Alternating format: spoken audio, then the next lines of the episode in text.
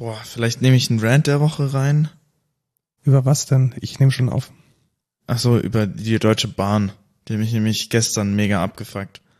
Ja, das ist aber kein Rant der Woche, das ist Normalzustand. Und Rant des, äh, Rant des Lebens Das eher. ist Normalzustand, ja. ja.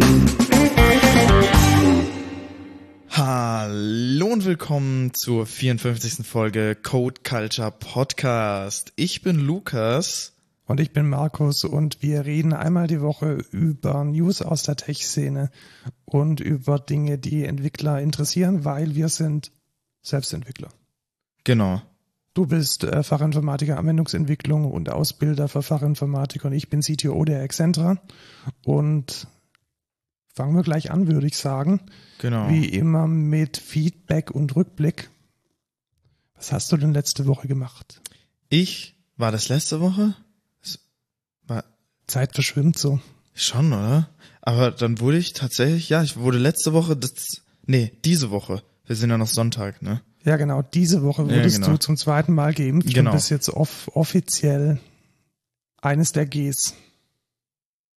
Geimpft? Ach so, nee, noch nicht. Also, noch nicht, noch nicht. Achso, Ja, wegen den 14 Tagen. Genau, 14 Tage muss ich jetzt noch warten und dann äh, bin ich auf jeden Fall mehr wert als alle anderen. Sehr gut. Was mich natürlich jetzt besonders interessiert, wie ist es denn mit deinem digitalen Impfausweis dann vonstatten gegangen? Ja, fairly easy tatsächlich. Also ich habe mich da wieder angemeldet, musste halt kurz warten.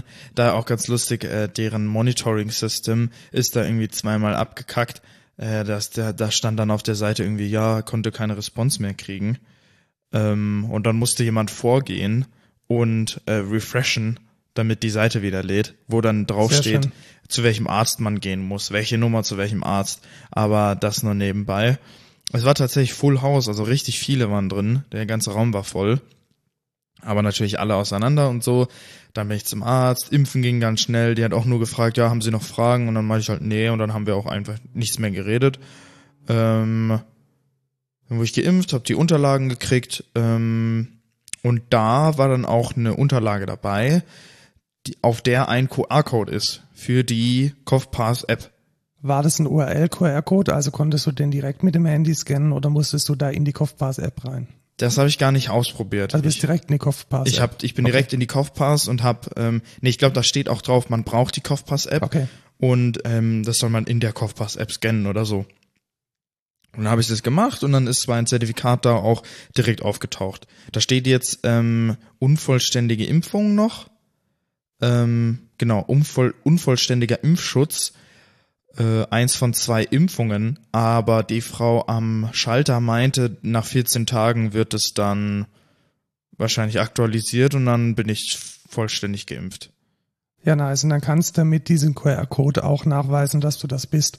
Ich habe es mir ja auch angeschaut bei dir auf dem iPhone. Weißt du, was mich nervt? Dass man die Payload von diesem QR-Code tatsächlich nur über die Kamera kriegt. Also eigentlich ist das ja quasi öffentliche Information. Immer dann, wenn du es optisch vorzeigst, ist es ja kommuniziert, was die Payload von diesem QR-Code ist, aber es gibt keinen Share-Button. Ja, das stimmt, aber ja, vielleicht kann man dann in anderen Apps aber trotzdem den QR-Code benutzen, um irgendwas damit zu machen. Ja, dann ist der Screenshot die Genau. die Schnittstelle. Das ist doch mega scheiße. Also wenn ich mir jetzt vorstelle, ich bin so eine Event-Team-App und ich möchte irgendwie sicherstellen, dass auf meiner Großveranstaltungen nur Geimpfte sind, dann könnte man ja schon im Voraus diese Payload kommunizieren. Und das geht jetzt nicht. Das Ja. geht nur wieder am Einlass mit irgendwie komplexen Menschen, die dir dann irgendwie den QR-Code scannen. Ja, das Ding ist aber beim Einlass wird eh die, dein Ticket überprüft. Warum macht man dann da nicht auch das gucken, ob die geimpft sind oder nicht? Ja, du könntest ja da im Voraus dann schon mal das Ticket mit dem Geimpft-Status ähm, in Verbindung bringen und würdest ja einen Scan sparen. Das ist bei einem Großevent ist das echt ein Ding. Ja, das stimmt schon. Aber ich glaube auch, was ist, wenn Leute das dann vorher nicht gemacht haben? Dann musst du ja das trotzdem an dem Schalter machen, dann Ja, spart man sich schon. auch nichts. Und es ist schwierig, aber ich weiß schon, was du meinst. Also so eine Schnittstelle für, für andere Apps, das sehe ich auch.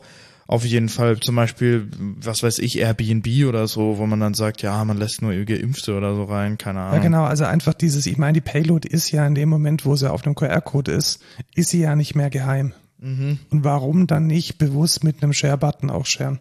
Ich bin echt im Überlegen, ein GitHub-Issue mal aufzumachen, weil Kopfbase ist ja komplett auf GitHub. Vielleicht mache ich das mal und schau mal, was sich da dann für eine Diskussion entspannt. Ja, ja. Also da stehen aber ähm, auch allerlei Informationen drin, wann ich geimpft wurde, ähm, was für einen Impfstoff ich gekriegt habe, äh, wie lange es gültig ist und so. Also ist, das zählt jetzt tatsächlich für ein Jahr und dann ähm, läuft es auch aus, dieser Impfschutz, den ich jetzt habe oder den ich dann bald haben werde. Ja, ist ja auch okay. Also in einem Ja, Jahr genau. gibt's vielleicht schon die Omega-Variante. Da möchte man dann vielleicht nochmal nachlegen. Äh, Random Fact, ich wurde auch geimpft.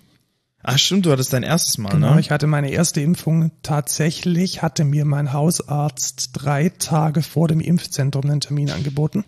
Also zuerst beim Hausarzt relativ unkompliziert rein, ähm, aufgeklärt, Spritze bekommen. Und dann kam drei Tage später tatsächlich von der von der zentralen Stelle hier in Bayern die SMS, dass ich mich jetzt auch hätte im Impfzentrum impfen lassen können. Ah, okay. Also ich glaube einfach, da kam eine, eine riesige Ladung Biontech an. Ja. Und es gibt jetzt auch echt sehr viele freie Biontech-Termine. Also wer noch nicht geimpft ist und wer immer gedacht hat, ja, ich muss jetzt da warten, bis erstmal alle anderen dran sind, jetzt ist der Zeitpunkt, wo man relativ unkompliziert einen Termin kriegt. Ähm, geht impfen. Ja, auf jeden Fall. Hashtag Influencer. Ah, ah, gibt's sowas? Da Oder? gibt's tatsächlich. Okay, krass. Im Influencer. Wir hatten diese Woche noch was gemacht und zwar hatten wir eine Schulung gegeben für einen Kunden von uns und die Schulung war, war super, also hat mega Spaß gemacht und ich muss auch sagen, was fast genauso viel Spaß gemacht hat wie die Schulung, war das Vorbereiten über Apple Keynote und iCloud. Ich war unglaublich überrascht, wie gut es funktioniert. Ja, tatsächlich. Also es ist schon, Also um was, mit, genau, um was geht's überhaupt? Also Lukas und ich hatten dasselbe Dokument über die iCloud geshared und wir haben parallel daran gearbeitet. Und das ist inzwischen echt eine Experience, die lässt sich definitiv vergleichen mit der von Google Docs, wenn nicht sogar noch Ja. besser. ja, tatsächlich. Und wenn man das jetzt mit PowerPoint vergleicht, Haben wir absolut vergessen. Ja, genau. PowerPoint auf Also- dem iCloud, auf dem, wie heißt es bei denen? OneDrive. ja, PowerPoint sowas. über OneDrive oder SharePoint absolut nicht vergleichbar. Ja. Also das war echt Next Level und äh, unglaublich produktiv auch. Also man kriegt da wirklich über diese Art und Weise gemeinsam am selben Dokument nebeneinander zu arbeiten. An zwei Rechnern kann man Aufgaben gut verteilen. Das war echt eine, eine richtig, richtig gute Sache. Ja, und vor allem, wenn man das jetzt mit äh, Google Slides vergleicht, ist der Featureumfang von Keynote natürlich viel Ja, größer. genau, das ist eine Rich App. Das Ja. heißt, die, die kann halt alles, was so ein PowerPoint auch kann, von der Animation angefangen bis hin zu tollen grafischen Tools. Also da möchte ich eigentlich diesen Feature-Umfang auch nicht missen. Ja, also echt top. Das hätten wir auch als No-Code der Woche nehmen können. Irgendwie. Tatsächlich, ja. Ja. Fällt mir ein. Aber Naja, wir haben ja jetzt einen ist anderen Workout der Woche und der ist auch gut. Ja, finde ich auch. Apropos Produktivitätssteigerung. Ich bin jetzt ja nicht nur ein Fanboy von Notion geworden, sondern auch von Hey. Und ich muss wirklich sagen, ich habe mal versucht, ein bisschen zu tracken, wie viel oder wenig Zeit ich jetzt mit meinen E-Mails verbringe.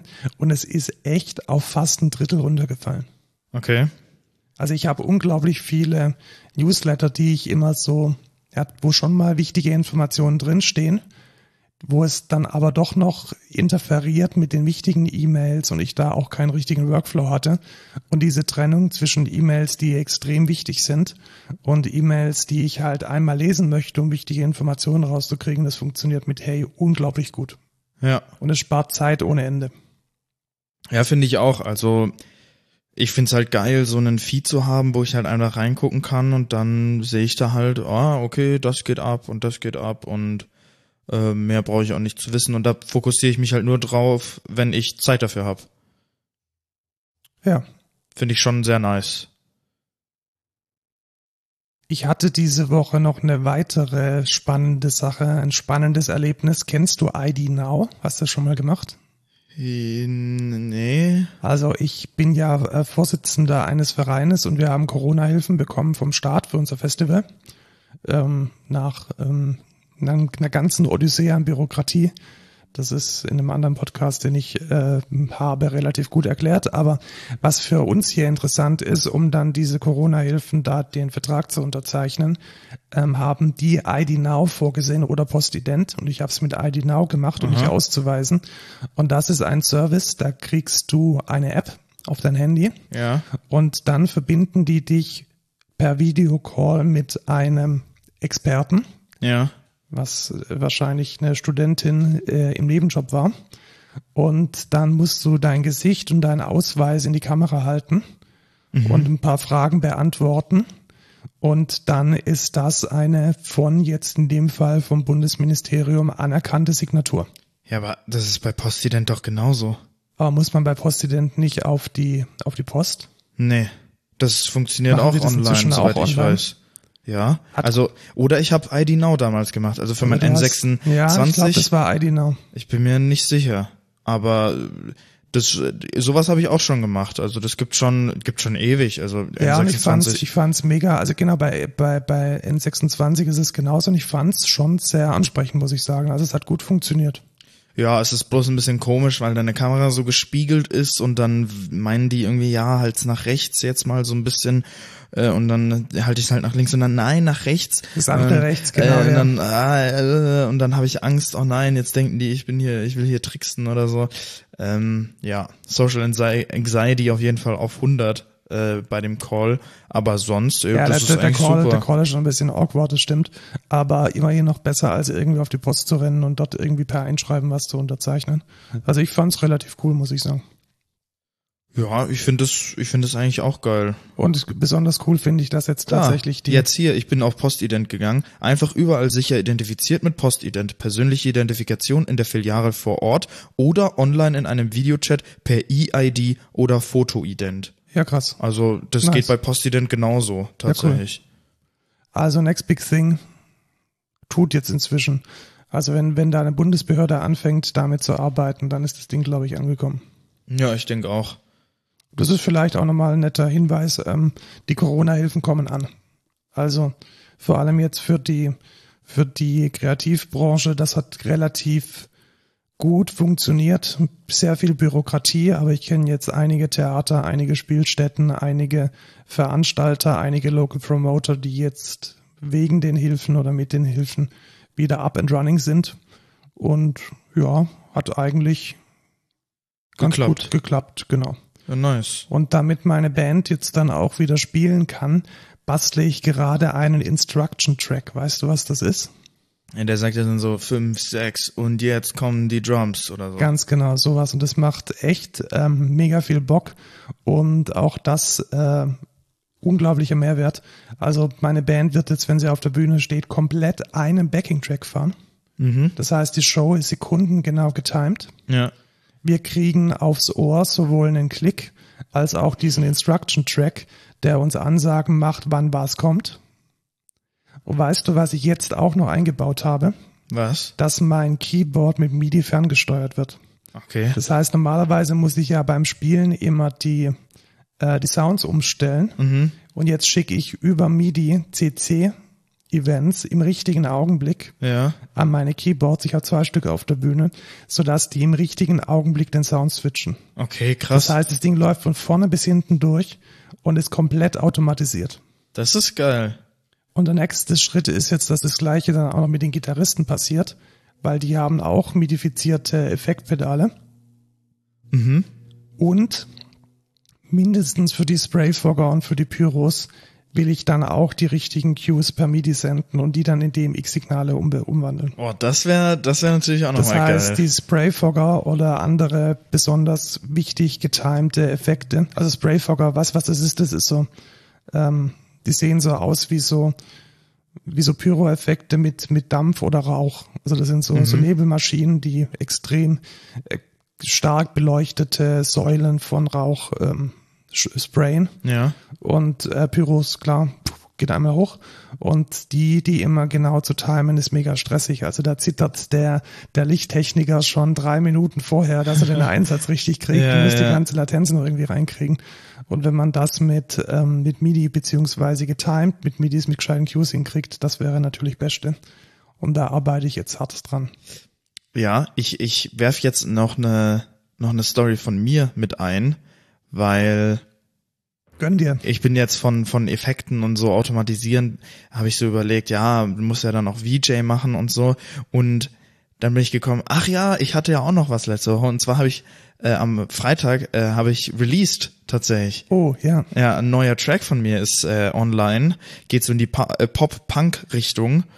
Und äh, checkt den auf jeden Fall mal aus. Ähm, Der Master ist wie immer hervorragend Ja, und ausgezeichnet. ja, genau, weil Markus den gemacht hat. Mixing hab tatsächlich diesmal ich viel gemacht. Markus hat immer mal geholfen, aber Ja, das Master ist von dir. Genau. Und da möchte ich was anmerken. Ich habe nämlich ein Lyric-Video, ein Lyrics-Video auf YouTube hochgeladen. Und im Hintergrund ist so eine abstrakte, ich weiß gar nicht, wie man sowas nennt. Also so ein, Textur. ja genau, so eine Art. bewegende Textur, so mega abstrakt, die sich so warpt und irgendwie bewegt und man weiß aber nicht genau, was das ist. Und sowas finde ich immer geil als Graphics für so ähm, Lyric-Videos oder, oder Visualizers oder so. Und tatsächlich, wie ich das gemacht habe, ist über eine Seite von Inigo Quiles, ich habe keine Ahnung, ob ich es richtig ausspreche, der Artikel ist von 2002 und es geht halt über einen sehr te technischen ähm, Ansatz für so Domain Warping nennt sich das Ganze. Du hast eine bestimmte Perlen Noise, also so eine Noise Map und die warpst du mit einer mathematischen Formel und dann kann man damit quasi Texturen erstellen oder halt solche Animationen machen. Und wie ich auf das gekommen bin, ist das geilste überhaupt. Ich habe mich auf YouTube ein Video gesehen, wie jemand so einen Star Wars TIE Fighter Game im Browser gemacht hat. Okay. Und, und dann hat er in der 18. Minute oder so einmal kurz erwähnt, ach ja, und hier den Planeten habe ich übrigens, also die Textur dafür habe ich mit Domain Warping gemacht. Hier diese Seite, beste Source für alles mögliche, wenn es um Texturen geht.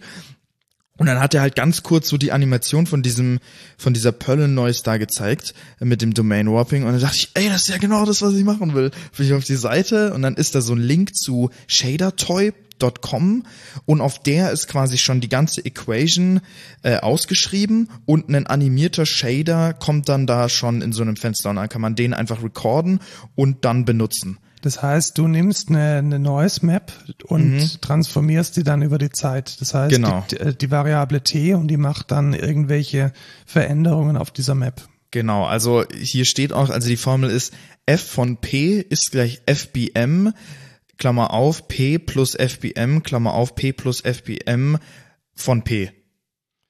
Ja, ich, ich glaube, das ist sogar, ist es nicht, es kommt da die, da kommt die Formel selbst nochmal vor, ist Rekursion. Ja, ja, oder? genau, genau, es ist äh, rekursiv. Umso rekursiver, äh, umso detaillierter wird, äh, Ah, verstehe. wird dieses ich, Domain ich Warping, mich also- an ganz, ganz äh, dunkle Zeiten meines Studiums erinnert. Ja, und dann kann man halt, dann kann man halt von diesem Domain Warping macht man dann die Density und so kann man dann mit Farben bestücken. Also ich habe es nicht ganz, ganz verstanden. Ich habe einfach dieses shadertoy.com genommen, ein paar Values rumgetweakt ähm, und dann habe ich das bekommen, was ich wollte. Ähm, aber da ist äh, ganz viel Mathe dahinter. Und Okay, also du schmeißt dann praktisch eine, eine Farbfunktion auf diese Noise Map Mhm. und dann animierst du sie über T. genau. Ja, okay. Und ähm, so funktioniert das Ganze. Und diese, diese Seite ist wirklich ein richtig, so, so ein Typ macht da so einen Blog und redet über die geilsten mathematischen Sachen für so Texturen und so. Also die würde ich auch mal äh, in die Shownotes noch mit Ja, reinpacken. pack das mal rein, mega spannend. ähm, also ist echt mega spannend, äh, wenn Vor ihr allem, euch weil dafür. ich, weil ich dich ja als VJ haben möchte, dann kannst du ja gleich mal durchstarten. ja, genau, äh, muss ich mal gucken noch, auf jeden Fall. Ähm, aber das ist äh, Mitgefangen, mitgehangen. ja, weiß ich noch nicht. Äh, vielleicht kann ich mich da auch noch irgendwie rauswieseln oder so. Nee, nee, das glaube ich nicht. Ich glaube das schon, aber falls euch es interessiert, ähm, so habe ich mein Video zumindest gemacht und dann kann man auch noch mal in After Effects oder so selber noch mal irgendwie einen Bezier Warp machen äh, über Zeit und kann das noch mehr warpen, wenn man will und dann kriegt man noch abstraktere Visuals und so hin. Genau. Ja, na, ist spannende, spannende Quelle. Ich klicke sie mir auch gerade durch. Ähm, also wer Bock auf Mathe hat und mal wieder sein, sein, das sind Differentialgleichungen, das ist die Ableitung der eigenen. Spannend. Okay, also wir verlieren uns da jetzt nicht. Ähm, habt Spaß mit Domain Warping und Reminiszenzen an höhere Mathematik. Genau. Wir hatten auch Spaß mit Ultraschall und Stream Deck, weil wir hatten mal im Sendegate geschrieben, das ist so eine Plattform, dass wir gerne so ein Push-to-Mute hätten für, ähm, für Ultraschall. Also Ultraschall ist die Software, mit dem wir den Podcast aufnehmen. Und momentan ist es so, dass wenn wir eine Räuspertaste haben, dann ist das immer ein Toggle. Das heißt, man muss Genau. dann immer an. Kannst du auch mal gucken, ob ich aus. nicht noch gemutet bin oder so? Ja, wahrscheinlich bist du das. Nee, bist du das Nee, okay, nicht. gut. Und genau das ist das Problem, weil Lukas dann nie weiß, ob er gemutet ist oder nicht. Deswegen wollten wir ein Push-to-Mute und hatten da als Tipp bekommen, wir nehmen doch das offizielle Ultraschall-Plugin für Stream Deck. Also Stream Deck ist dieses, was ist Stream Deck? Das ist von der Firma Elgato. Das ist letzten Endes so ein Mini-Keyboard mit sechs Tasten, die ähm, mit einem eigenen Bildschirm jeweils versehen sind und die kann man belegen mit Zusatzfunktionen. Zum Beispiel beim Streamen irgendwie. Yay, danke für die Donation oder, Oder, irgendwie Szene wechseln. Szene wechseln oder sonst was. Äh, dafür ist es eigentlich gemacht und wir wollten das oder wir verwenden es fürs Muten, aber es funktioniert nicht. Es ist echt ein bisschen traurig. Also dieses Push-to-Mute funktioniert zwar so, dass man einmal muten kann, aber es kommt dann nicht mehr, der End-Mute kommt dann nicht mehr beim Button ab. Ja, leider. Wir haben uns den Quelltext auch mal angeschaut. Wir verstehen, wie er funktionieren sollte, aber tut irgendwie nicht. Genau, also keine Ahnung, da müssen wir nochmal mehr debuggen, aber ich würde da auch einfach dann einen Pull-Request stellen und dann das einfach mal fixen. Weil Ja, genau. Also das wäre vielleicht ganz gut, wenn das täte, weil das ist, glaube ich, ein echt nices Feature, damit wir den Lukas nicht immer räuspern hören. Ah ja, jetzt habe ich gerade geräuspert, ne? Und du hast den Demute, den Demute-Taste nicht verwendet. Jetzt. Sehr gut. Sehr, sehr so, gut. Perfekt. Hat's geklappt? Ja, es hat Okay, geklappt. super. Aber ich habe auch ordentlich viel von einem Ja. Räusperer auf meinem Signal. Aber das war jetzt nur die Demonstration. Das war der Demonstration. ähm, auch lustig ist, als, ähm, als ähm, Fortsetzung für unser Carrot, du erinnerst dich, die Wetter-App, die dich beleidigt. ja, genau. Die, haben, sehr jetzt ja, die haben jetzt ja den Apple Design Award gewonnen und die haben ein Video veröffentlicht, wie sie das Paket auf äh, Okay. unboxen. Und lustig ist, diese, diese Carrot, äh, diese, diese Text-to-Speech, diese, diese Roboterstimme, die ist auch der Kommentator für dieses Unboxing-Video. Okay. Das ist einfach unglaublich lustig. Also wenn ihr ähm, Fan von Carrot seid und sehen möchtet, wie die Entwickler da den, ähm, den Apple Design Award unboxen und Fußnote, wie scheiße der verpackt ist, dann äh, schaut euch dieses Video an. Link ist in den Show Notes. Und dann kommen wir auch schon zu den News. News. Da ist diese Woche einiges passiert. Ich bin gestolpert über eine, ja, ein bisschen angsteinflößendes Interview mit, ähm, in der Taz, mit dem ähm, Datenschutzexperten, wie heißt er denn? Ich habe den Namen vergessen. Alan Dahi ist Datenschutzjurist und hat sich ausgelassen über eine Firma namens Clearview. Kennst du die? Nee.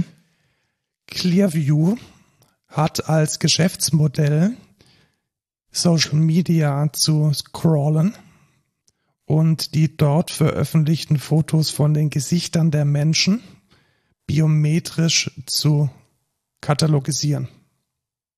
Das klingt wie ein Verstoß der DSGVO. Ja, aber das macht nix, weil die sitzen in den USA. Und dann dürfen die das trotzdem? Ja, genau. Also sie dürfen es nicht, aber sie sind nicht justiziabel, weil sie, also sie, verstößen, sie verstoßen eindeutig gegen EU-Recht, das ist Ja. überhaupt keine Frage. Aber weil sie in den USA sitzen, können sie aus der EU heraus nicht verklagt werden. Ach so, okay. Und das Geschäftsmodell ist tatsächlich so, dass man da auch als Privatunternehmen hingehen kann, um ähm, Informationen über Personen zu bekommen. Okay. Also du könntest jetzt als nehmen wir ein Beispiel, du hast bist irgendwie hast irgendwie Fotos gefunden von einer Demonstration und die Demonstration gefällt dir nicht und dann machst du einen Auftrag an Clearview und Clearview sucht dir dann die Realnamen der auf den Fotos abgebildeten Personen zusammen und schickt dir da eine schöne PDF. What? Ja, das ist deren Geschäftsmodell. What the fuck? Und ich wusste bis zu diesem Interview nicht, dass es diese Firma gibt. Ich auch nicht. Und es gibt jetzt tatsächlich eine Initiative namens None of Your Business, NOYB, die sich massiv dafür einsetzt, mit allen möglichen juristischen Mitteln in jetzt primär Österreich, aber dann transitiv auch über, ähm, über, über EU-Recht äh, dieser Firma das Handwerk zu legen. Und wer sich da mehr dafür interessiert, insbesondere wie und mit welchen, ähm, mit welchen ähm, Aktivisten man da kooperieren kann, ähm, dann sei euch dieses Interview sehr ans Herz gelegt. Alter, das ist ja, das ist ja übel krank. What the fuck? Das, also das äh, macht du kannst, mir schon ein bisschen Du kannst Angst. Die, die Software sogar kostenlos testen. Also wenn die dir einen, wenn die dir einen, wenn die glauben, dass sie, ähm, dass sie, ähm, dass sie, dass du ein legit Business bist, dann kannst du das auch testen. Was ich besonders, besonders ähm, katastrophal finde daran, ist, dass äh, Peter Thiel ähm, einer der ersten Investoren von Clearview ist und war. Okay. Weißt du, wer das ist? Nee. Äh, PayPal-Mitbegründer. Okay. Der hat damit am meisten Geld gemacht. Und wer hätte gedacht, äh, einer der ähm, wichtigsten Unterstützer von Donald Trump. Ah. Ähm, also ähm, es ist es, glaube ich, wert, sich aus ähm, europäischer Sicht mal gegen diese Firma zu wehren. Eine, eine ähnliche Firma gibt es übrigens auch in Schweden, die heißt Pimme-Eyes. Ähm, die ist allerdings nicht ganz so, nicht ganz so schlimm. Letzten Endes ist es Clearview AI, die man da mal ein bisschen im Auge behalten sollte. Eine der großen unsichtbaren Datenschutz ähm, verstoßenden Firmen, denke ich, weltweit. Schade, dass wir die News jetzt auf bestimmte Themenbereiche aufgesplittet haben, sonst könnten wir jetzt direkt über das nächste AI-Thema reden. Ja, wollen wir das mal machen? Ja, können wir auch machen. Also Dann ist nämlich, man kann AI auch für gute Dinge verwenden. ja, Ja, ob es jetzt gut ist oder nicht, weiß ja, ich das nicht. weiß ich jetzt auch noch nicht so genau. GitHub, ähm, also GitHub ist so ein Source Code äh, Management Plattform, Die, die Source Code die Management, Source Code also Management ist die Plattform. größte. äh, die, die vor ein paar Jahren von Microsoft gekauft wurde. Und die haben jetzt ein Produkt vorgestellt namens GitHub Copilot oder Copilot. Genau, Copilot. Also nicht Code Pilot, sondern Copilot wie der Copilot. Mhm. Was ist das denn, Lukas? Es ist, also ich habe mir darüber ein Video angeguckt und zwar stellt euch vor, man redet ja immer, ja, wird die AI jetzt äh, uns alle ersetzen, wir brauchen irgendwann auch keine Entwickler mehr und ähm, das passiert jetzt gerade, nee, also so halb, sagen wir mal ja, so, so. schlimm ist es nicht. Genau. Ähm, Copilot ist quasi ein Tool, mit dem man per AI Code generieren kann. Was der macht, der guckt sich deinen Code an und auch ganz viel Code aus GitHub, was Open Source ist, oder Stack Overflow, ja, nämlich sehr smarter Move von äh, Microsoft, weil in den äh, Stack Overflow haben sie ja gekauft, letztens erst, und in den AGBs steht, alles, was man auf äh, Stack Overflow postet, ist Public Knowledge oder so. Also das ist dann kein Eigentum von den Leuten, die das posten, sondern es gehört dann allen. Und dann kann Microsoft natürlich alle Stack Overflow Sachen nehmen und die äh, benutzen, um ihre AI zu füttern. Ist basierend auf GPT-3, soweit ich weiß. Und damit generieren die aus, äh, also man, man fängt an, ein Statement zu schreiben und dann macht er dir schon eine Autosuggestion. Genau, also die Idee ist so ein bisschen, dass ich zum Beispiel anfange, eine Methode zu schreiben, is even, also ist eine gerade Zahl. Ja. Und dann wird automatisch die Methode implementiert anhand von, ähm, von Bestandscode, den die KI in diesem Fall trainiert bekommen hat. Genau, oder man schreibt einen Kommentar mit Determine whether the sentiment of text is positive, use a web service und dann generiert der daraus direkt eine Funktion, die das macht. Also das ist schon, das ist schon heftig. Was man auch machen kann, ist zum Beispiel, du hast eine React Component und du möchtest sie jetzt testen oder eine View Component, dann kannst du einfach sagen, ja, teste mal bitte die äh, View Component, die ich gerade geschrieben habe und dann macht er da einen Test für dich das ist schon, das ist schon heftig. Und ich habe auch ein Video drüber gesehen und es funktioniert so semi gut. Ähm, also manche Sachen äh, sind ganz geil. Du kannst dir auch zum Beispiel sagen, wenn dir die erste Suggestion nicht gefällt, kannst du auch sagen, ja, ich hätte die nächste gerne oder die nächste oder ich öffne Co- Copilot und dann listet dir die zehn der möglichen Vorschläge auf und dann kannst du die einfach kopieren oder übernehmen. Und ja, das sieht auf jeden Fall ganz cool aus, muss ich sagen.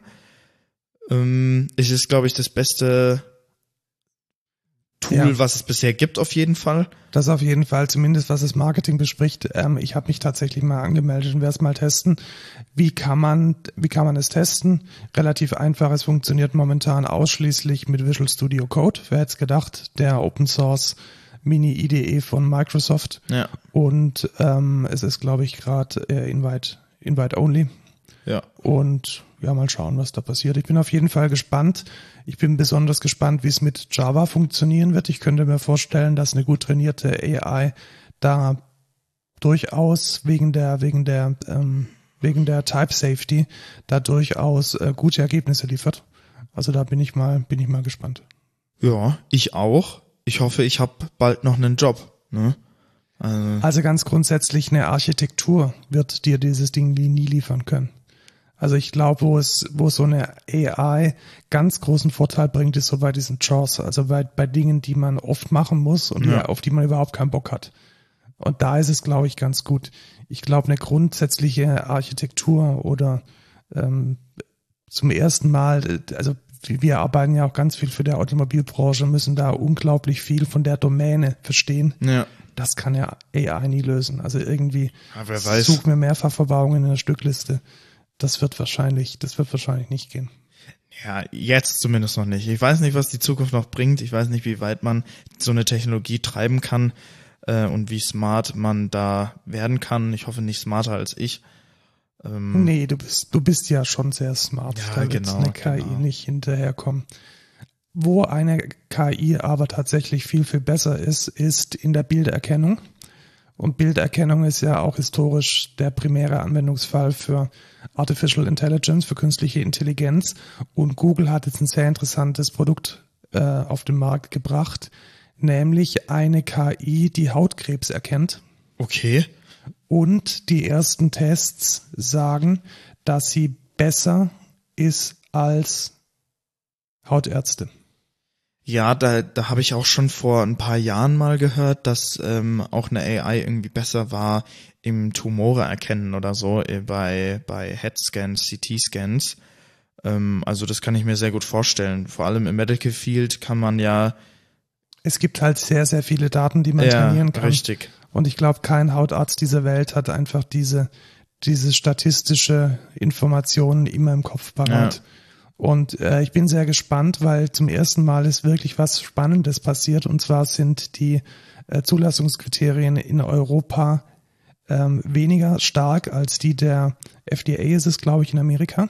Mhm. Und deswegen kommt die App zuerst bei uns hier raus. Was? Ja. Kann ja gar nicht sein, ey. Das ist sehr heftig. Genau, also äh, völlig irgendwie, also das ist vielleicht die größte News. Irgendwie so im Gesundheitsbereich ist die, die Innovationshürde nicht so groß wie, wie in Amerika. Und deswegen können wir jetzt in den nächsten Monaten mit dieser App rechnen und dann natürlich äh, benutzen. Also ich glaube, Hautkrebs ist ähm, eine sehr vermeidbare Sache, wenn man sich früh drum kümmert. Und umso besser, wenn es da jetzt eine App dafür gibt. Okay, krass. Das heißt, ich kann dann die App runterladen und genau, dann. Du hältst ja auf dem Muttermal und dann sagt dir die App, hey, geh mal lieber zum Arzt, schaust dir an. Okay, heftig. Oder ähm, nee, ist mit einer größeren Wahrscheinlichkeit jetzt eher mal ungefährlich. Okay, ja, das ist cool. Das muss ich dann mal machen. Also da werden wir auf jeden Fall mal drüber berichten, wenn es dann rauskommt. Ja, tatsächlich. Und ich finde, das ist mal wirklich ein sehr, sehr guter äh, Anwendungsfall für für KI, der ähm, sich, denke ich, auch lohnt, ähm, gratis und für alle zugänglich zur Verfügung gestellt zu werden. Ja. Dann irgendwie, irgendwie geht mir das Thema so, man hört jedes, jede, jede Woche wieder neue Bad News. Ähm, also letzten Endes die, die Wettbewerbsklage von US-Behörden gegen Facebook ist zurückgewiesen worden. Das heißt, die ähm, Zerschlagung ist jetzt erstmal vom Tisch. Worum ging es da? Die FTC, also nicht die ähm, FDC, sondern die FTC, die Trade und nicht ähm, ähm, die, Trade ähm, Commission heißt glaube ich, äh, Handelsbehörde der USA, wollte, dass Facebook zerschlagen wird und zwar mindestens mal in die Teile Instagram, WhatsApp und ähm, Facebook. Und das ist jetzt vom Tisch. Okay. Das heißt, diese große Initiative, diese juristische Initiative wurde es vom Gericht abgewiesen. Und wenn man jetzt Facebook kleiner kriegen möchte, dann muss das über andere Wege gehen. Schade. Ich denke, es hätte einen Mehrwert für alle, für alle Verbraucher bedeutet. Ist jetzt an der Stelle aber gescheitert. Ja, was juckt die Regierung auch äh, Verbraucher? Ne? Ja, wobei das ja ein Gericht war. Also das Gericht Ja, immer okay. noch unabhängig ist von von ähm, von von äh, Regierungen finde ich okay, aber vielleicht war die Klage auch nicht gut vorbereitet. Ja, das kann Oder- auch sein. Es war halt dann doch irgendwie die, die falsche Argumentation, die da geführt wurde.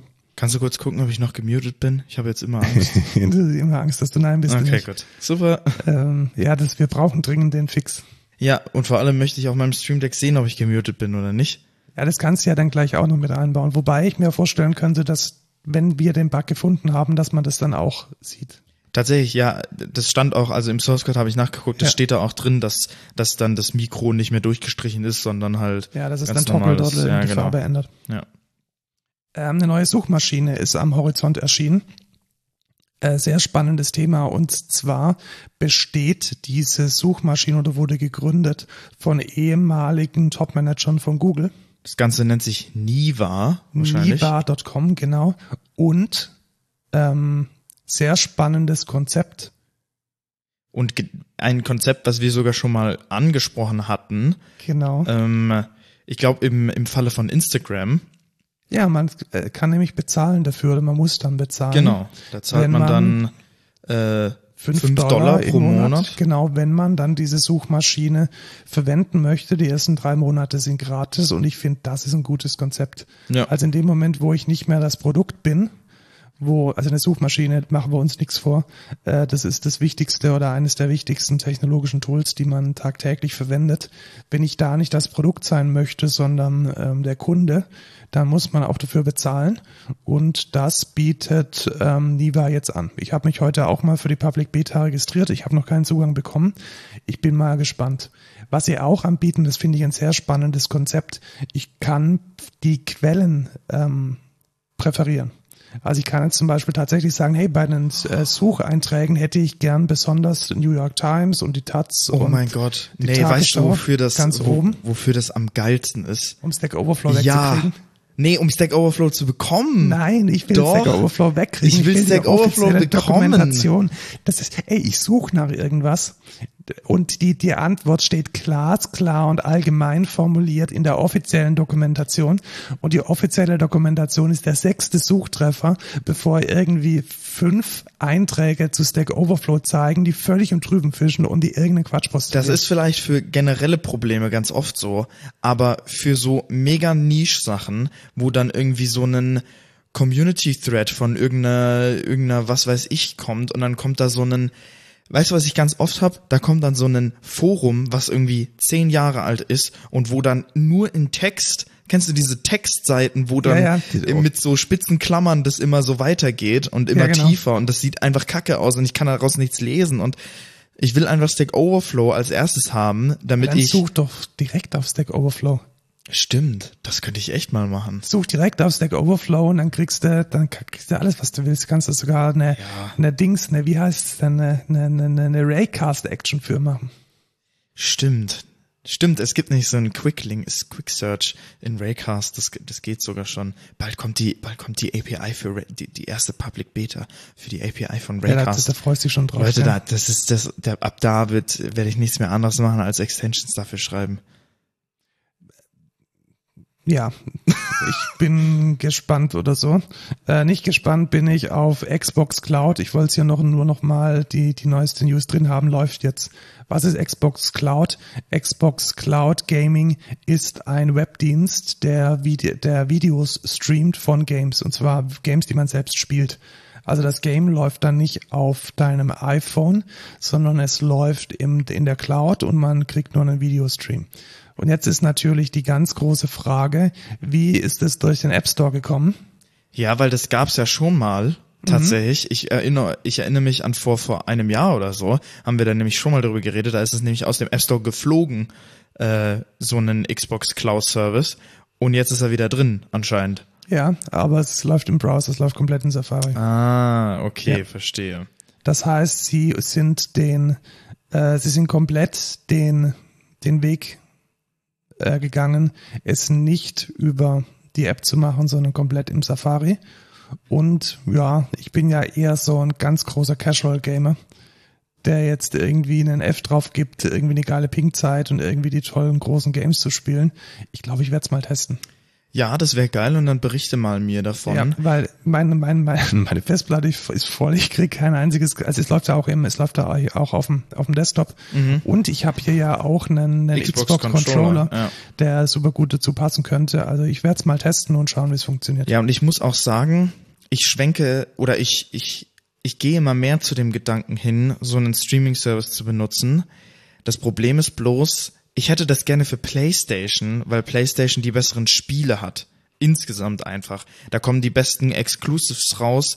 Die haben, die haben die besten Franchises einfach auf Ja, ich PlayStation. glaube, aber das wird nicht passieren, weil wenn wir uns jetzt mal überlegen, wie Microsoft aufgestellt ist, Azure Cloud, ja, es stimmt. Es stimmt auch. technologisch weniger gut mit der Xbox wie, wie Sony und Sony lebt halt von der Hardware ganz stark. Ah, das würde ich übrigens nicht sagen. Ja, oder von den Lizenzen, die Also nee, ich würde, ich würde, ich würde sagen, dass also die Xbox ist hardware-technisch nicht der PlayStation unterlegen.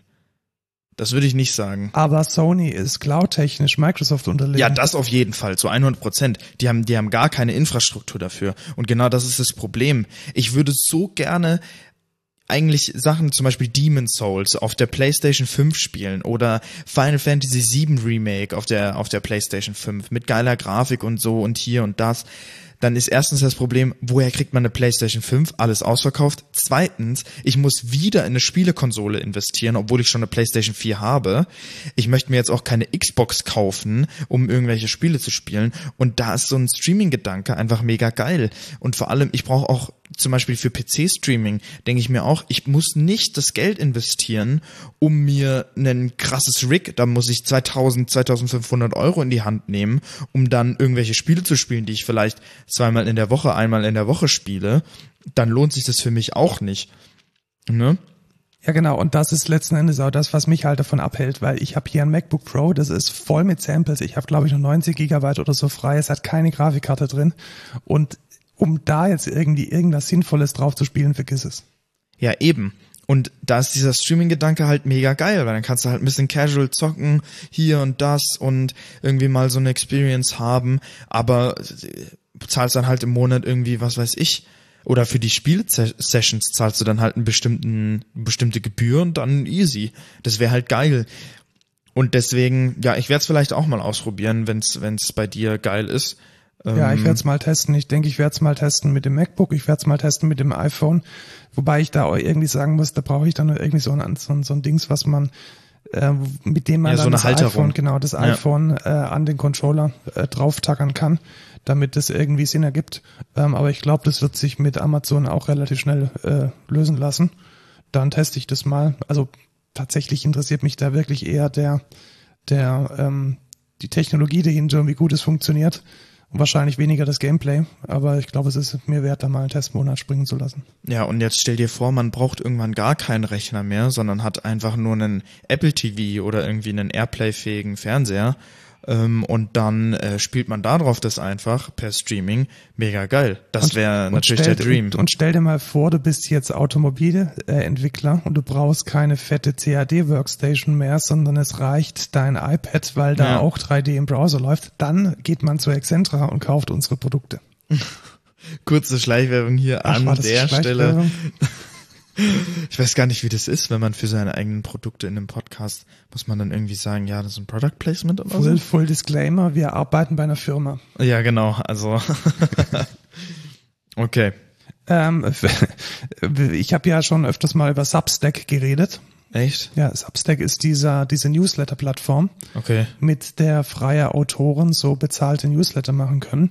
Und rate mal, wer den ganzen Bums jetzt äh, komplett kopiert. Äh, Facebook, Ja, genau, natürlich. weil Facebook, Facebook ja. alles kopiert. Richtig, also man kann jetzt auch über Facebook Newsletter verteilen. So, ich weiß noch nicht, was das dann werden wird. Hier so die besten Häkeltipps an die Urban Moms Gruppe. Mhm, das kann schon sein. Oder die neuesten Fake News über Vaccine äh, Injection mit Microchips. Äh, vielleicht. Die neuesten Trends im, für Essential Oils. Ja, genau. ja, ich bin gespannt. Also ich, ich glaube nicht, dass es funktionieren wird. Ähm, also wir hatten ja vor, ich glaube vor 14 Tagen oder vor drei Wochen schon die News, dass Twitter einen ähnlichen Dienst gekauft hat, nämlich Revue. Und dass ähm, Facebook jetzt dazu kommt, Bulletin heißt der Service übrigens. Also ja, schauen wir mal. Ist halt Facebook, ne? Ja, und ich frage mich auch immer, wenn ich jetzt Aut Autor bin, also ich bin jetzt so ein Creator, also das ist tatsächlich ein Ding. Also ganz viele ähm, Autoren, vor allem in Amerika, die haben für was weiß ich, New York Times, Wall Street Journal gearbeitet und die wollen das nicht mehr aus verschiedenen Gründen. Grund Nummer eins ist, äh, gedrucktes Papier kauft niemand mehr. Ja. Und die brauchen jetzt halt oder suchen jetzt neue Monetarisierungskonzepte und sie versuchen sich dann halt so eine Audience aufzubauen in so einer Plattform. Ich weiß aber nicht, wie nachhaltig das ist, ganz ehrlich.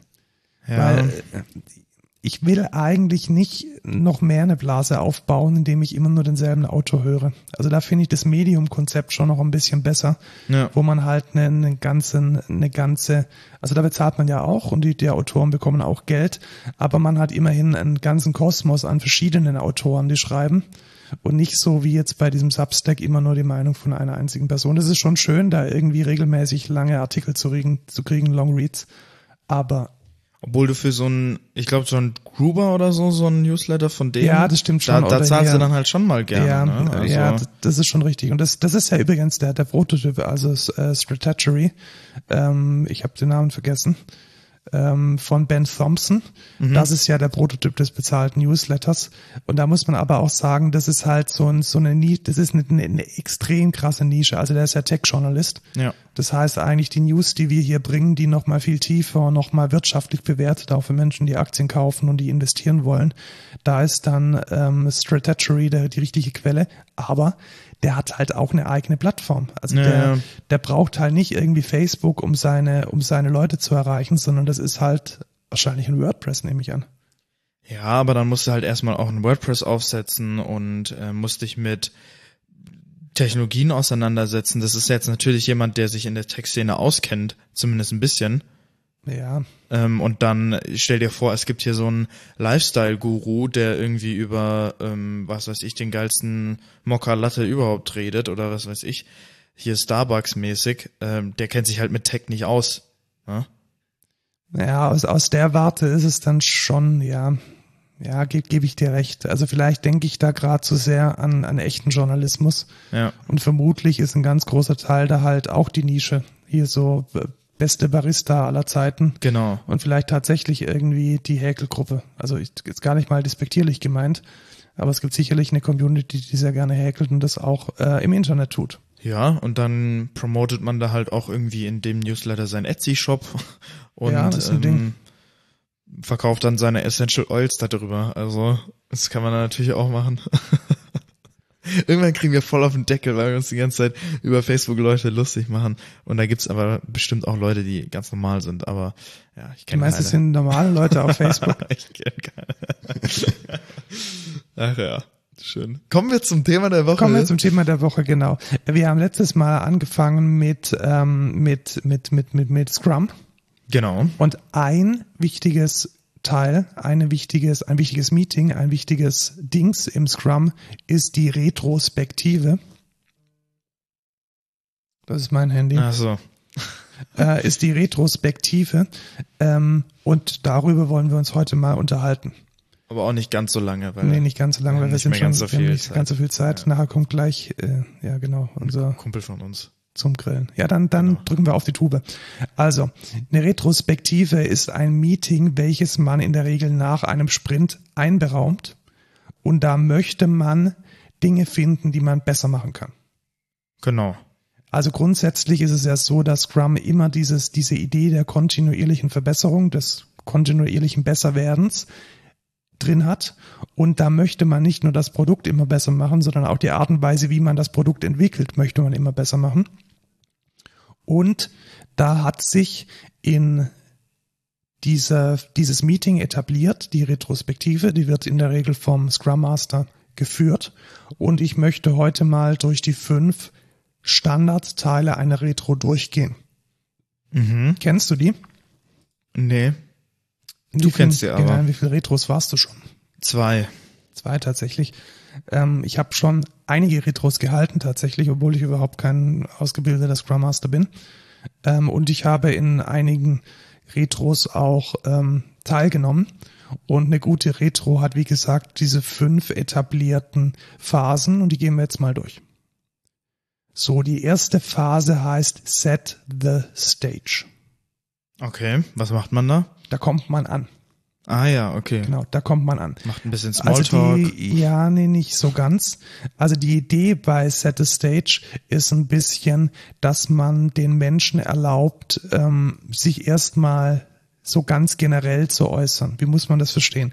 Es gibt viele Menschen, die haben äh, ein sehr starkes Mitteilungsbedürfnis. hier, ich, ich, hier. Ach, du bist so einer, ja. genau. Und ähm, es ist manchmal sehr schwierig, wenn dieses Mitteilungsbedürfnis nicht, ähm, nicht, ähm, nicht, nicht gestillt ist, mit solchen Menschen produktiv zu arbeiten. Ja. Und dafür ist diese Set the Stage äh, Phase da. Was macht man da?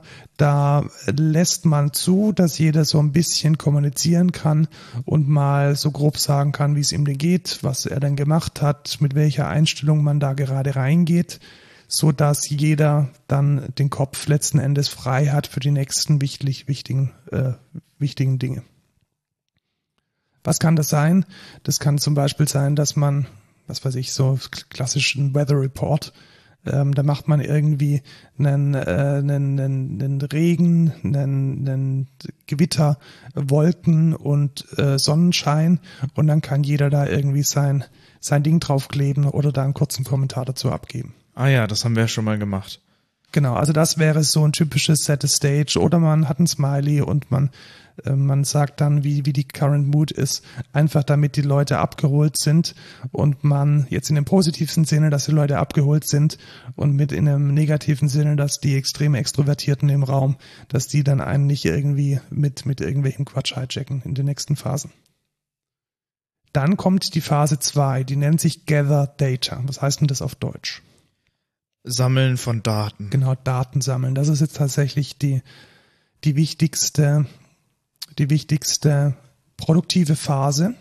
In der Regel macht man die Phase so, dass da auch wieder was vorbereitet ist auf dem Whiteboard oder auf dem Miroboard, in, wenn man remote arbeitet.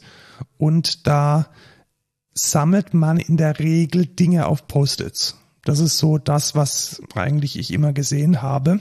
Wie kann man sich das vorstellen?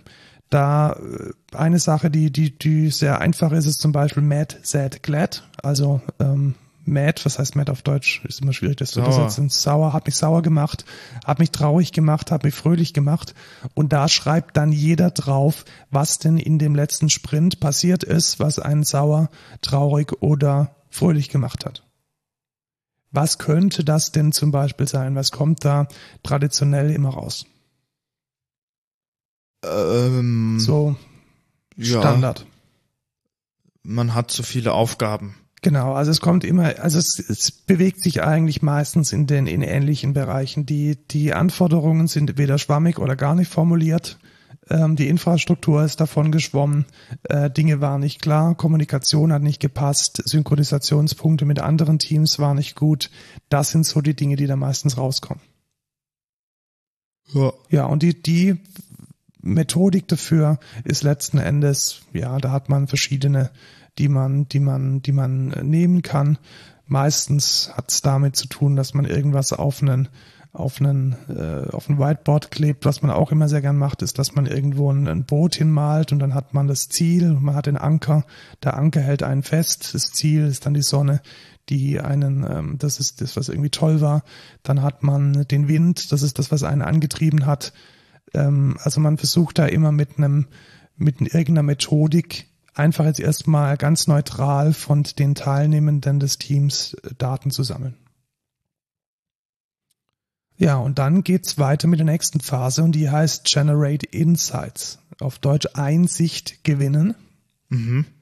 Und da macht man das in der Regel so, dass man dann von den Dingen, die man äh, gesammelt hat vorher in der zweiten Phase, dass man sich da die wichtigsten oder die, die am häufigsten genannt wurden, nimmt und die dann tiefer analysiert. Ja. Weißt du, was da meine Lieblingsmethode ist? Die, die Three-Legged Five Whys. Five Whys. Ja, genau. Und Ich mache es jetzt mal nicht Three Legs, sondern tatsächlich äh, Five Whys. Ähm, soll man die mal durchspielen? Mhm. Dann lass uns die mal durchspielen. Also wie funktioniert das? Wir gehen jetzt mal davon aus, dass, ähm, dass ähm, wir ein Post-it haben und auf diesem Post-it steht drauf, ähm, die API, die wir verwenden sollen, hat nicht gut funktioniert. Ja. Warum? Also die API, die wir verwenden sollen vom anderen Team, hat nicht gut funktioniert. Warum? Und jetzt bist du der Scrum Master und stellst jetzt immer dieselbe Frage fünfmal. Warum? Genau, warum? So, und dann muss ich jetzt sagen, ja, warum hat die nicht funktioniert? Weil die Daten, die die API geliefert hat, nicht das richtige Format hatten. Warum? Weil Das Team schlecht ist. das Team nicht wusste, wie die richtigen, wie das richtige Format ist. Warum? Weil es keine Dokumentation gab über das richtige Format. Warum? Weil wir bei der Anforderungserhebung vergessen hatten, das Format zu definieren. So. Fertig. Fertig. Was haben wir jetzt geschafft? Das heißt, wir sind jetzt von einem relativ allgemeingültigen, vielleicht sogar ein bisschen so blamig, Thema wie, hey, die API vom anderen Team hat nicht funktioniert, haben wir jetzt ganz sachlich die Root Cause gefunden. Und das ist genau das, was man in dieser Generate Insights Phase gerne machen möchte. Das heißt, man möchte verstehen, warum es denn zu den Problemen kam, die man in der Phase vorher identifiziert hat. Und da ist diese 5 äh, für 5Y-Methode eine meiner Lieblingsmethoden, weil ich finde, die ist für so sachliche Informatiker meistens die, die am besten funktioniert. Ja.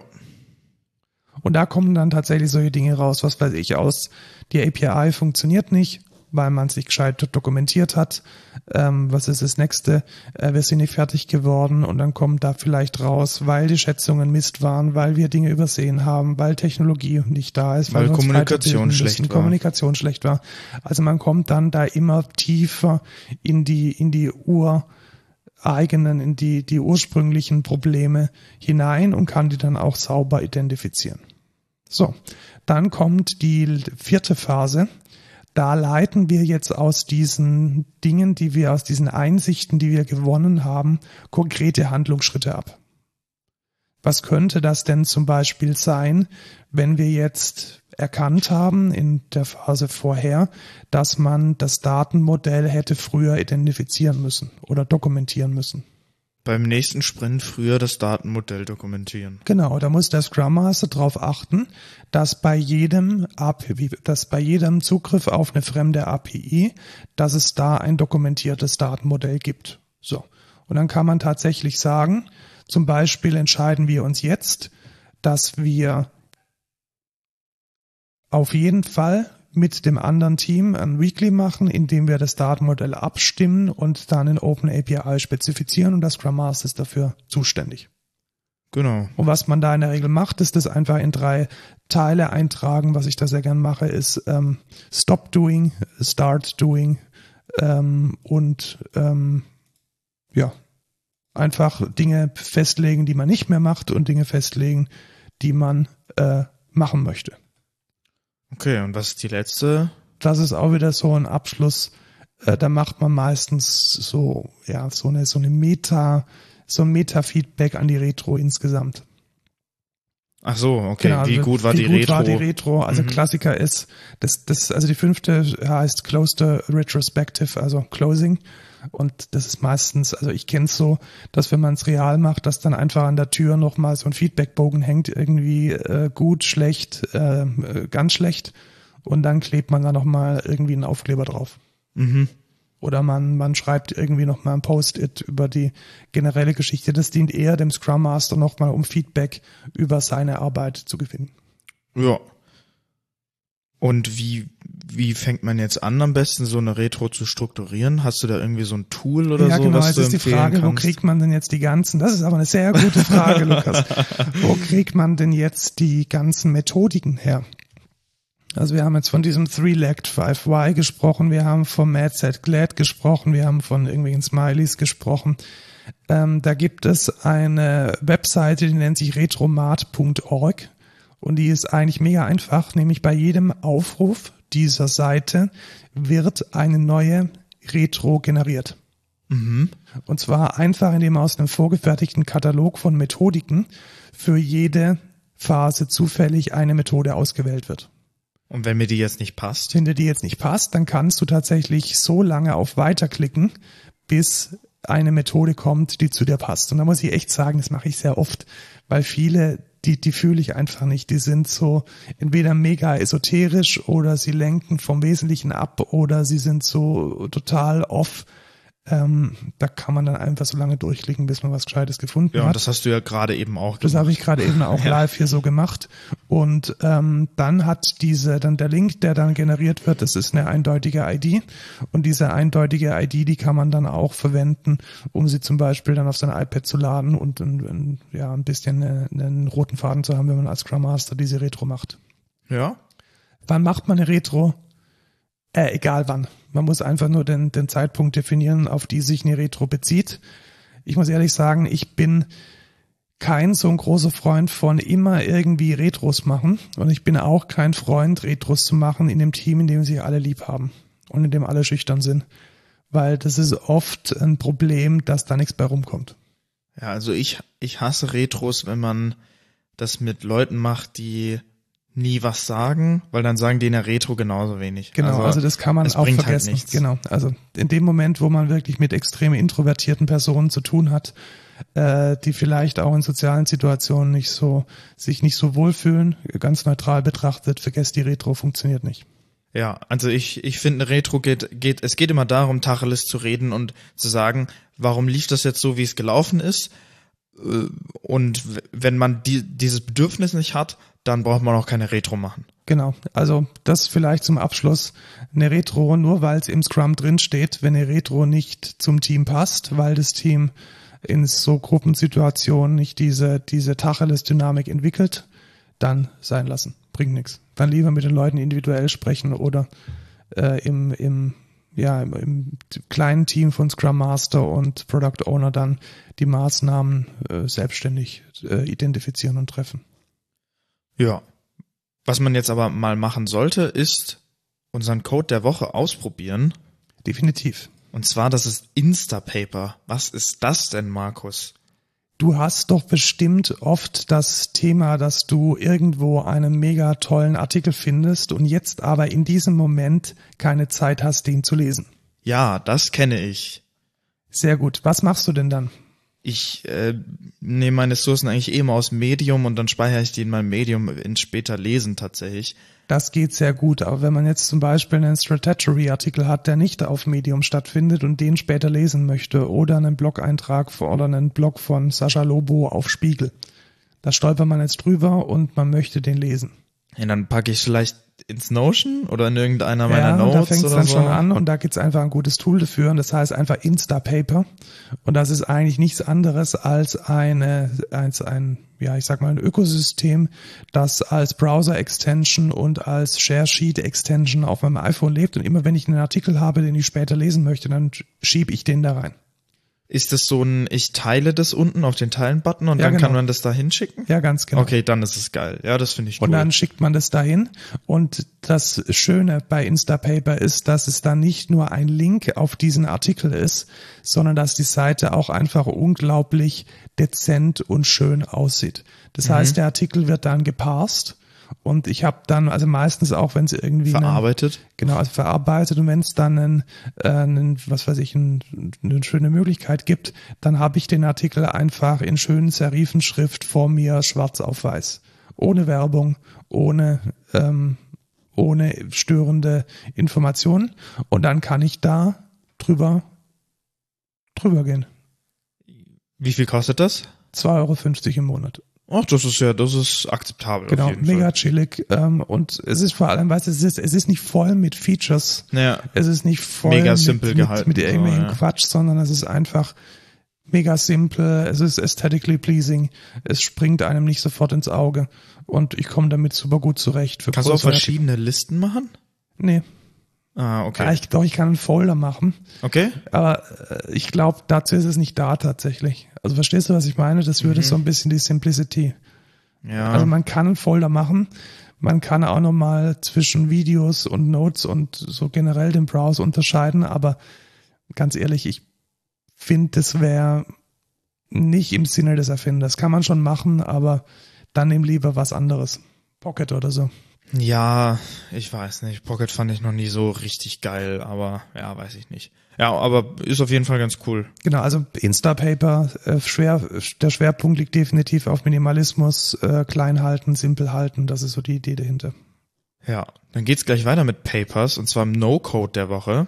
Und zwar habe ich, äh, weiß ich gar nicht, vor ein paar Monaten oder so einen YouTube-Channel gefunden, der heißt Two Minute Papers und der ist ziemlich geil, wer der nimmt. Der holt sich so die nicesten, äh, ich, würde schon sagen Tech Papers, die über zum Also ein Beispiel Paper ist eine wissenschaftliche Ach so, ja, genau, das sollte man soll vielleicht dazu sagen. sagen. Also ein, Ja. ein wissenschaftlicher Artikel. Genau, ein wissenschaftlicher Artikel und ich weiß nicht, ob ihr so einen schon mal gesehen habt, das ist sehr bloated, das ist sehr, das ist sehr viel Information. Random Fact, ich bin Co-Autor von einem, da werde ich in den nächsten Folgen, wenn der gepeer-reviewed ist, mal ähm, drüber reden. Genau. Aber das Ding ist, die sind mega lang, die, da sind mega viele Informationen drin und also ich lese mich da fast nie durch, weil es ist einfach viel zu viel. Und ich habe nicht die Zeit, mir jetzt da so einen ganzen Artikel durchzulesen. Deswegen gibt's Two-Minute Papers, der versucht, so Scientific Papers einfach auf möglichst wenig Zeit runterzubrechen und einfach die Sachen zu zeigen, was die Resultate aus den Papers sind. Da, das ist ganz viel Simulation, ganz viel AI und so. Ähm, und ich muss sagen, sehr, sehr interessant. Also so de, der heißeste Scheiß, der quasi gerade rauskommt, in einem Video irgendwie in fünf Minuten zusammengefasst. Mega, mega interessant. Ähm, ich werde es mir auf jeden Fall mal anschauen, weil es gibt nämlich noch ein Medium, das sowas ähnliches macht, nämlich methodisch inkorrekt. Kennst du das? Ja, das hast du schon mal Habe ich gesagt. schon mal ja. gesagt, genau. Das ist ein Podcast, die brauchen aber deutlich länger als zwei Minuten. Also ich glaube, Ja. der ganze Podcast geht mit vier Papers inklusive Gelaber und äh, tausendmal Derailing. Locker zwei Stunden oder so. Ja, und das ist halt, also bei Two-Minute-Papers wirklich fünf Minuten, sieben Minuten vielleicht max, äh, wo der dann halt über so einen technischen Ansatz redet, der jetzt neu ist, so eine, so eine, ähm, was war da letztens? A Video Game that looks like reality. Das ist dann so eine Engine, die aus, aus GTA, nee, der nimmt aus der echten Welt in Deutschland aufgenommen äh, irgendwie die Szenerie auf und verarbeitet die und packt die on top of GTA Video Footage und dann sieht es aus wie echt echte Welt quasi und es ist echt convincing. Die, die Shaders und so, das ist echt krass, was der da, was der da mit der Footage macht. Das ist echt heftig und auch andere Sachen. Mega cool. Ich guck da halt mal rein für acht Minuten, so voll in der Aufmerksamkeitsspanne von mir und äh, mega interessant einfach. Ja, cool. Werde ich auf jeden Fall mal den Subscribe-Button smashen. Genau. Und dann bleibt uns eigentlich nichts anderes zu sagen, als ähm, schaut vorbei auf karriere.excentra.de, wenn ihr bei uns arbeiten wollt. Schreibt uns eine Mail unter codeculture.excentra.de, spendiert uns einen Kaffee auf buymeacoffee.com slash codeculture, tweetet mit uns auf codeculturepod und bis nächste Woche. Tschüss, Lukas. Ciao, Markus.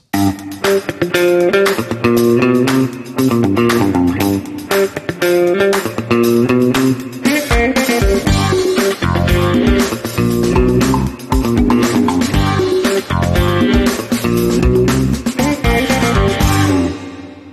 jetzt geil grillen, Jetzt oder? grillen wir gleich. Ich habe ich hab drei, wirklich, ich habe 50 Euro für Steaks ausgegeben. Das wird so geil. Oh, ich hab so Hunger.